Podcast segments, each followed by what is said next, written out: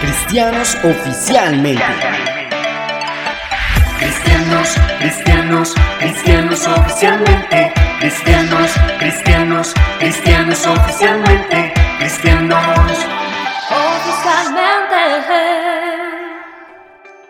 Hola a todos, Dios les bendiga, soy Edson Fabián y estamos iniciando una nueva semana y creo que todos estamos muy agradecidos con Dios por esta bendición y por esto queremos comenzar este podcast pensando en dar a conocer el nombre de nuestro Padre Celestial. Ya que es demasiado importante conocerlo para poderlo adorar y honrar libremente, pero sobre todo para hallar la salvación de nuestra alma. Soy Carola Zárate, Dios les bendiga y es emocionante poderles transmitir estas enseñanzas que sabemos que enriquecen sus vidas.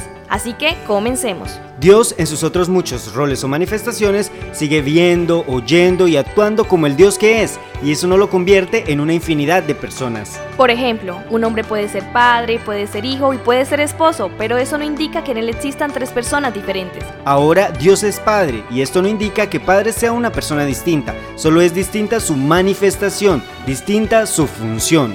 Dios usó diferentes títulos tales como Elohim, Dios, el Dios Todopoderoso, el Shaddai, Jehová, el ángel de Jehová y especialmente el Señor Jehová, el nombre del Redentor del Antiguo Testamento. El profeta Isaías anuncia la profecía del nacimiento del Mesías en el capítulo 9, verso 6, cuando dice, Porque un niño nos es nacido, hijo nos es dado, el principado sobre su hombro, y se llamará su nombre admirable, consejero, Dios fuerte, Padre eterno, príncipe de paz. Mencionando así todos los atributos con los que debía nacer el Salvador del mundo. Y de nuevo en el mismo libro, capítulo 35, verso 4, declara diciendo, Decid a los de corazón apocado. Esforzaos, no temáis, he aquí que vuestro Dios viene con retribución, con pago. Dios mismo vendrá y os salvará. Hasta ese momento se conocía como el Dios Salvador en virtud a su promesa de venir a salvarnos.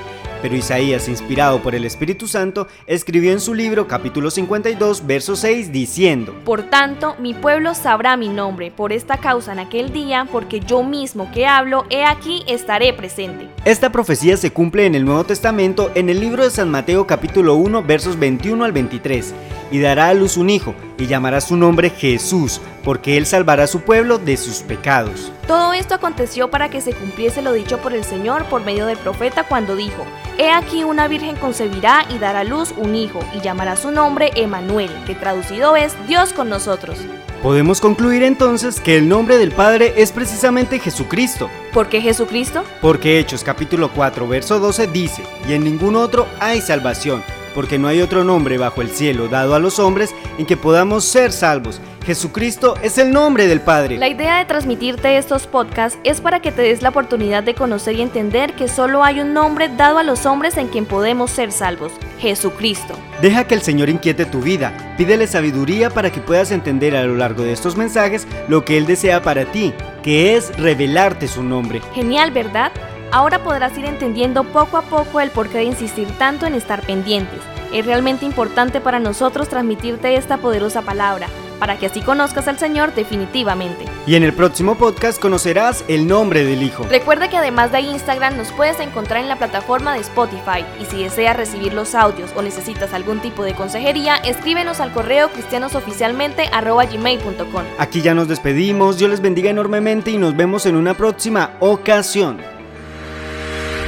Cristianos oficialmente.